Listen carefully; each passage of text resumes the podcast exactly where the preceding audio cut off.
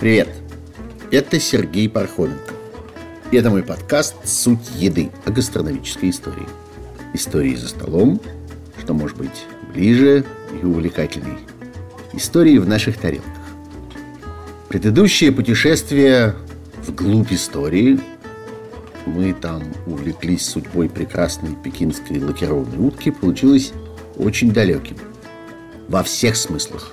И времена древние, все-таки средневековье, как раз примерно то время, когда Иван Грозный брал Казань, а тем временем Марко Поло со своим караваном шел во владение китайского императора Хубилая. И география очень размашистая, от древнего китайского Нанкина до Сан-Франциско времен Золотой лихорадки. А еще у нас был молочно-кислый детектив недавно, помните? Про дедушек русского импортозамещения, про отважную красавицу-отличницу, хотя и не комсомолку, которая победила кавказского джигита. И все это на фоне истории кефира. Вы когда-нибудь думали, что за обыкновенной бутылкой кефира скрываются такие страсти? Ну вот то-то же. Сегодня отдохнем немножко.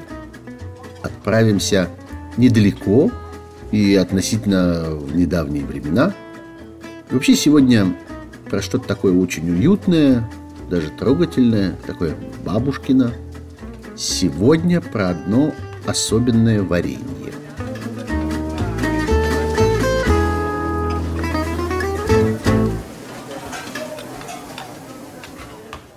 Пару выпусков этого подкаста назад мы останавливались подробно на том, как в средневековой Европе люди вообще приучались есть сладкое. И как они постепенно определили для этого сладкого твердое место в ритуале застолья, в конце, на десерт. Это, кстати, совсем не сразу так решилось, и люди совсем не сразу к этому привыкли. Вот послушайте рассказ про средневековые конфеты, всякие засахаренные кусочки семена пряностей, орехи и даже целые такие маленькие, еле-еле завязавшиеся апельсинчики. Конечно, отсюда, вот от искусства древних средневековых аптекарей, которые делали все вот эти вот э, дрожжи, совсем недалеко до старинного другого ремесла, ремесла конфизеров, то есть людей, которые делали конфи. Что такое конфи? Это, ну, сейчас бы мы сказали, цукаты, засахаренные фрукты. Вот, собственно, слово конфеты взялось в точности отсюда. И казалось, что за историей этого всего надо ехать куда-то далеко.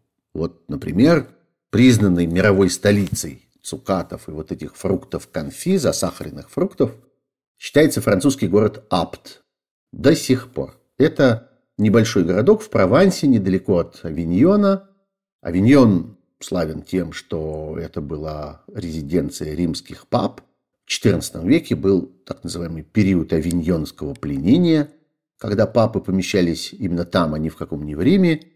И э, был довольно роскошный папский двор в Авиньоне. Там традиционно устраивали всякие довольно изысканные пиры, делегации со всей Европы и со всего тогдашнего мира посещали там римского папу, и, среди прочего, предавались там и вот этим вот сладким десертным удовольствиям. Есть записи в разных летописях, что в 1348 году папа Климент VI даже изобрел специальный титул и наградил им одного искусного местного аптекаря по имени Аузиас Мазета. Наградил его титулом конфетного эсквайра, вот такого специального конфетного дворянина, или, я не знаю, придворного конфетчика, наоборот, назовите как хотите. И вот ему приказано было во веки веков изготавливать для папского двора конфитюр, то есть, собственно, фрукты конфи. Ну, слово конфитюр вы тоже знаете, оно сохранилось до сих пор. Вот этот вот крошечный городок Апт, там 12 тысяч жителей примерно, производит до сих пор 14 тысяч тонн сухих засахаренных вот этих вот фруктов в год. То есть больше, чем тонну на человека. Из них 10 тысяч тонн – это засахаренные вишни, но чего там только нет. Всякие цитрусовые корочки, груши, персики, абрикосы и прочее, прочее, прочее.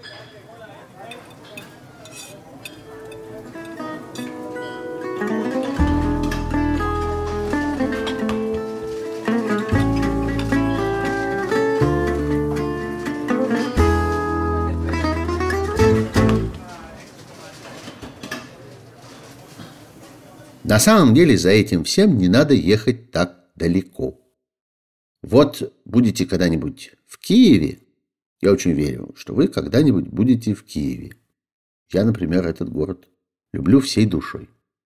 Так вот, будете когда-нибудь в Киеве, спуститесь на Подол. Подол – это такая нижняя часть Киева вдоль самого берега Днепра.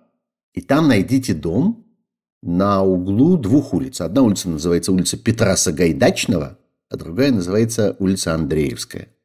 Это самый приятный такой старый кусок вот этого вот района Подол. Там есть дом номер 27.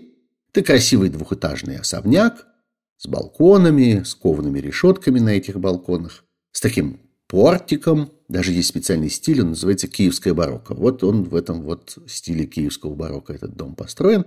Там теперь какие-то два ресторана в этом доме.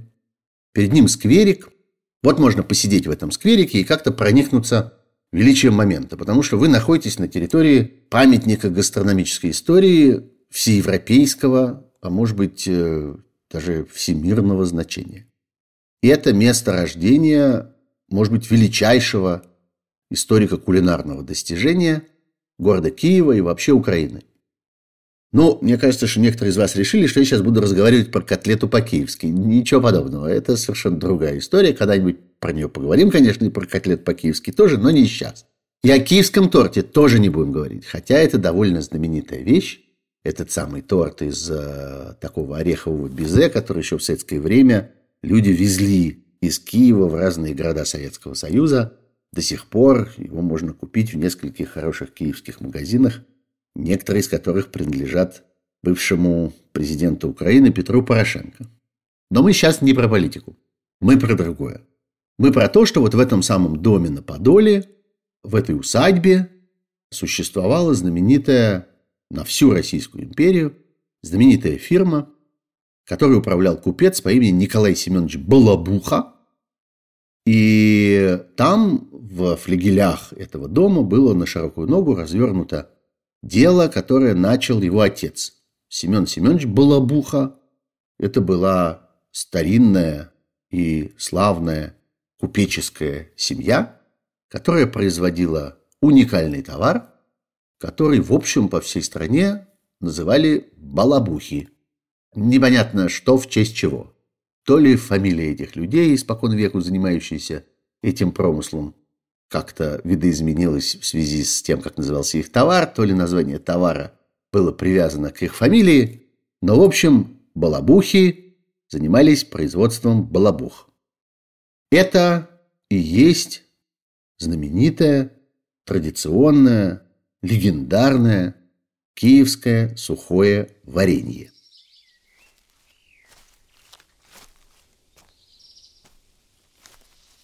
Вот давайте поговорим, что это такое. Вообще, Киев на протяжении к тому моменту полутора веков уже, еще со времен императрицы Елизаветы, имел репутацию лучшего города-сада в Российской империи. Там были очень разнообразные и богатые фруктовые сады. Они террасами поднимались прямо от Днепра, и была роскошная коллекция разных сортов – яблок, груш, слив, абрикосов.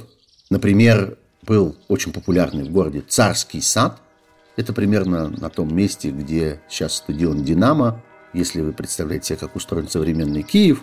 Но главное, конечно, что все эти сады разводили насельники киевских монастырей. Монастырей было традиционно там очень много. Ближе к Днепру в первую очередь был знаменитый Выдубицкий монастырь. На этом месте до сих пор стоит прекрасный Свято-Михайловский собор – Флоровский монастырь, он тоже сохранился до наших дней на Подоле. Вот э, их сады приносили огромный урожай. Славились своими вишнями, славились своими яблоками, в том числе очень редкими яблоками, таких так называемых кистевых сортов. То есть это очень маленькие яблочки, очень ароматные, очень душистые, очень красивые, которые принято было тогда называть райскими яблочками. К сожалению, то название, которое сохранилось до сих пор, оно совершенно не соответствует тому, что осталось от этого прекрасного фрукта. Сейчас это какие-то там придорожные, запыленные, полувыродившиеся яблоньки, которые дают вот такие вот малюсенькие яблочки. Но когда-то действительно эти райские яблоки очень славились. Росли там и абрикосы, и сливы, кизил, грецкий орех. Были знаменитые дули, это такие небольшие груши. Кстати, дулями называли также и айву, которая там произрастала. Это не очень частое для российских садов такое фруктовое сокровище. Были персики, и даже был таинственный фрукт, который во всяких записях, рецептах и реестрах назывался бросквина. Это, как теперь представляется, видимо, какой-то вариант нектарина. То есть это то, что называется лысый персик, да, представляете себе, что это такое. Вот. Вот это самое киевское изобилие действительно еще в 1740-х годах было замечено, это времена императрицы Елизаветы Петровны, и Киевская городская управа была обложена такой данью. Особым указом здешнему генерал-губернатору было приказано ежегодно доставлять к императорскому столу определенный ассортимент фруктов, которые, как было написано в этом указе, ни в Москве, ни в Санкт-Петербурге в урожай не бывают. Указ этот 1777 года, и там прямо указано было количество. Полпуда засахаренных сухих персиков, полпуда абрикосов, вот этих бросквин, слив венгерок, груш обычных и дуль, и по два пуда в сахарном сиропе чернослива, персиков, абрикосов, слив турчанок, по пуду грецких орехов и шиповника и еще два пуда дерна. Ну, дерн – это старое название кизила. Тоже довольно редкая вещь. Надеюсь, что вы пробовали кизиловое варенье. Это ужасно вкусно. Вот. Очень интересно, что там же, в этом указе, было подробно регламентировано, как это все упаковывать, как хранить этот императорский оброк. Предлагалось сколачивать деревянные ящики и в этих ящиках укладывать товар, прокладывая его бумагой, укладывать такими слоями. Такое впечатление, что речь идет не о свежих фруктах, ни в каком случае, а вот о каком-то таком виде фруктовых заготовок, вроде цукатов или вот того, что в то время называлось конфектой. Вспомним опять французское слово «конфизери» и всю вот эту вот большую традицию, пошедшую еще с папских времен, с XIV века. И знатоки киевской истории говорят, что не только папа назначал вот этого самого конфетного эсквайра, но и генерал-губернатор Киева тоже назначал специального человека на должность конфетного подмастерья. То есть, вот, собственно, ответственного за заготовку вот этого груза и вот этого вот ежегодного императорского фруктового обоза, который отправлялся в Москву. Ну и очень подробно вся история описана легендарным человеком по имени Николай Васильевич Закревский. Это классик украинской истории и украинской фольклористики середины XIX века. Он автор фундаментальной книги под названием «Очерки истории города Киева». И вот он пишет, что уже Екатерина II, проезжая через Киев в своем знаменитом Потемкинском путешествии 1787 года, это вот то самое путешествие, когда потемкинские деревни возводили легендарные. И это главное, что от этого путешествия в тогдашний новообретенный Крым осталось. Но было еще одно событие, очень важное, и последствия от которого сохранились на многие-многие десятилетия, фактически на полтора века. Вот я вам прочту большую цитату из книги Закревского о том, что, собственно, там происходило. Вот он пишет.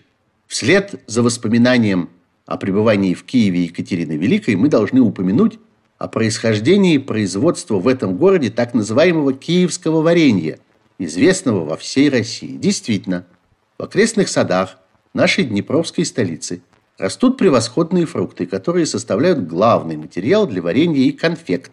Плоды эти пользуются славой в течение уже нескольких столетий. Повествуют, что на свадебное торжество великого князя Литовского Егелла с Едвигою, королевой польскую, в 1386 году. Обратите внимание, вот это то самое время, когда на другом конце Европы возле Авиньона разворачивалась история вот с этими самыми знаменитыми папскими конфетами, папскими засахаренными фруктами.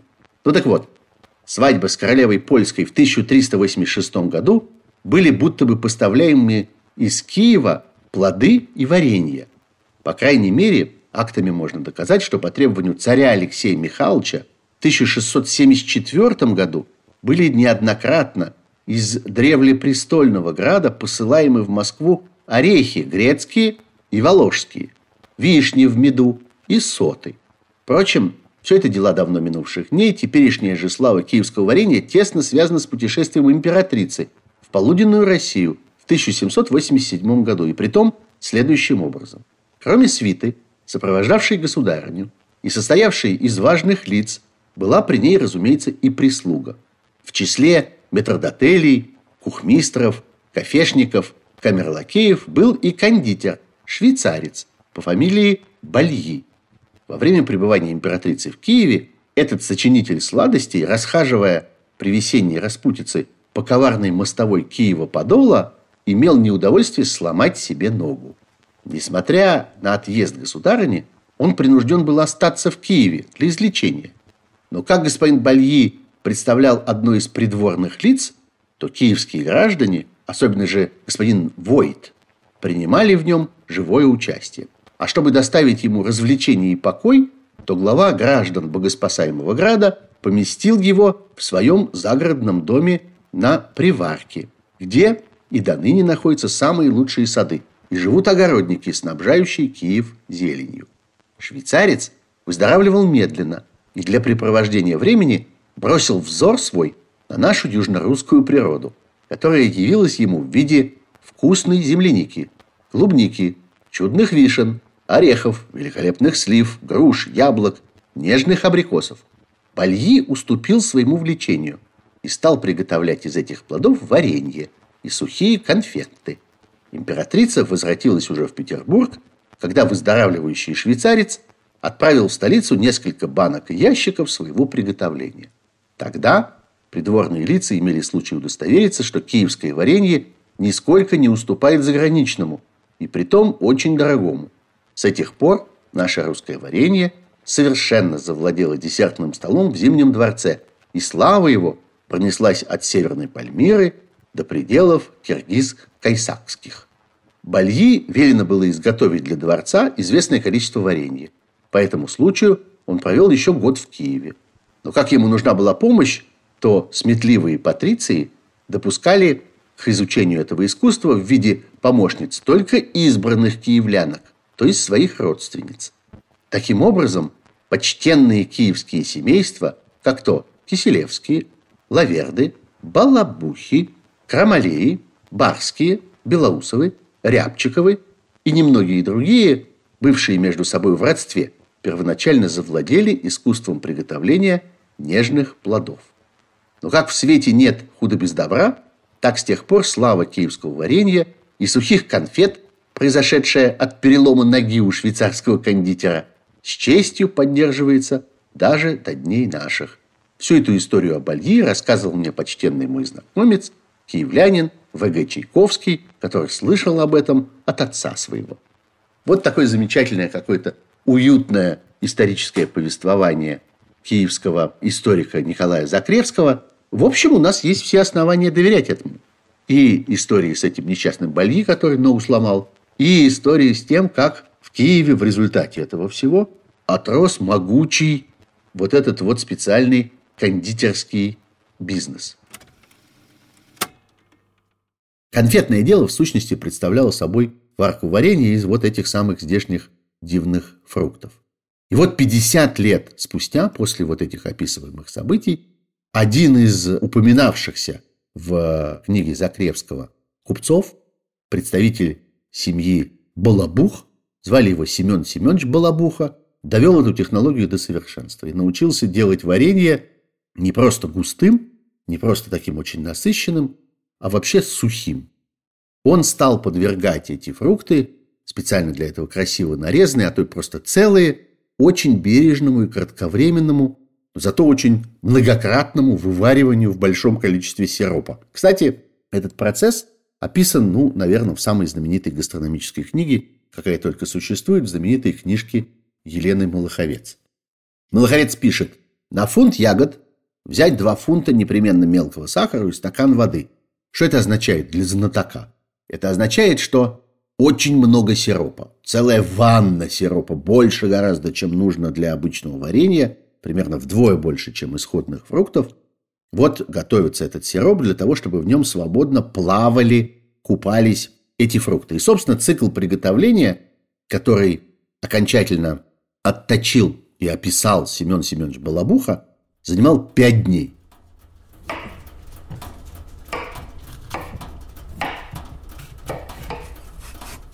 Утром первого дня вынимали из вишен косточки, делили более крупные фрукты, там, например, абрикосы, персики, вот эти самые бросквы знаменитые, пополам, нарезали груши осьмушками, у яблок удаляли сердцевину, райские яблочки просто снимали с веточек и они оставались целыми. И вот все эти фрукты осторожно, стараясь не перемешивать, а только их вот деликатно так перетряхивали, опускали в только что сваренный кипящий сироп в широких таких ваннах, огромных-огромных тазах. Посуду тут же снимали с огня и оставляли остывать.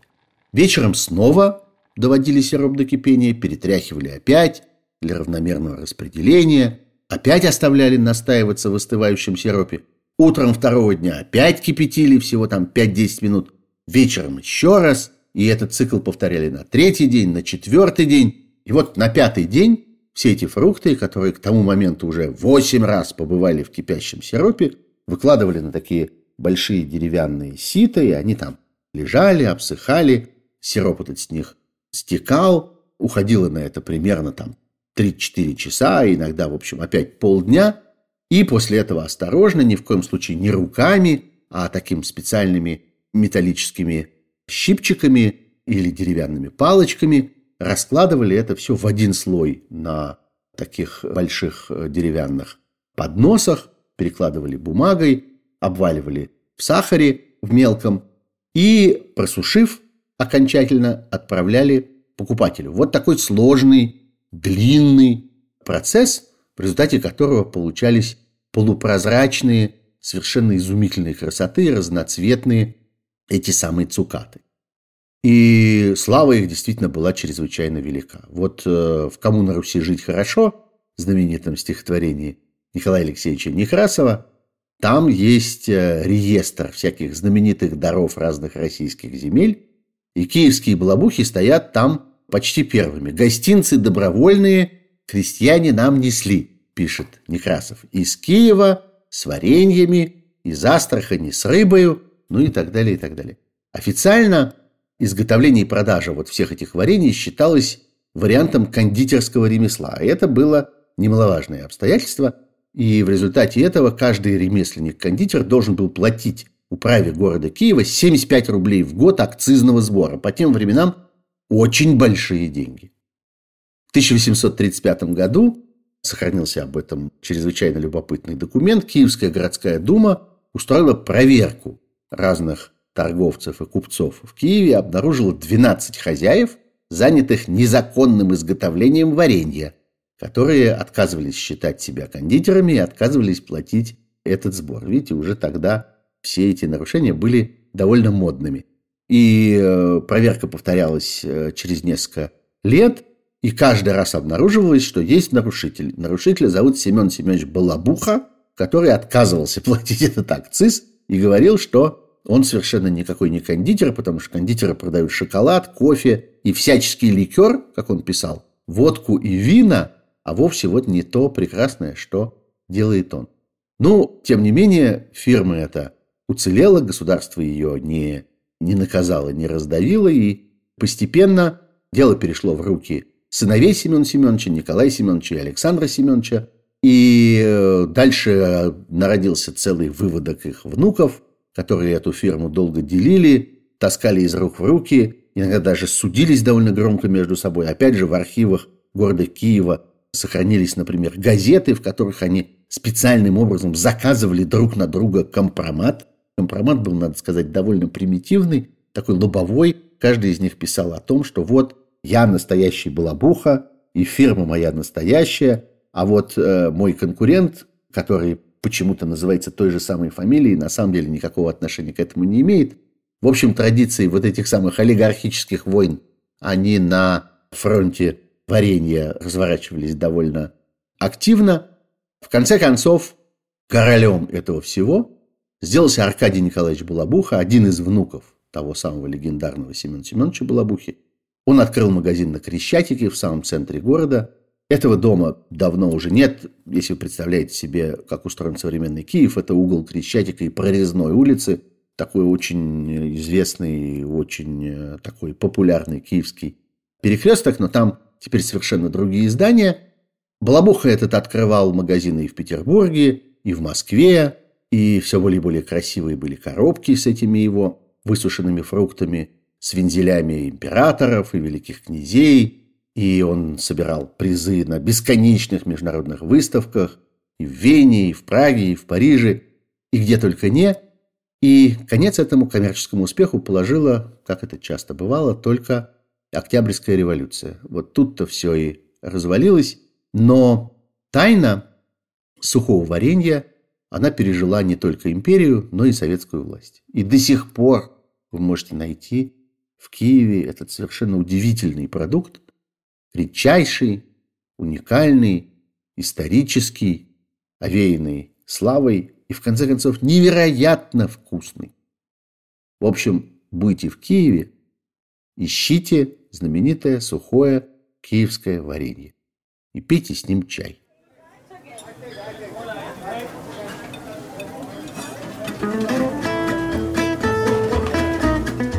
Вот, вот такая история.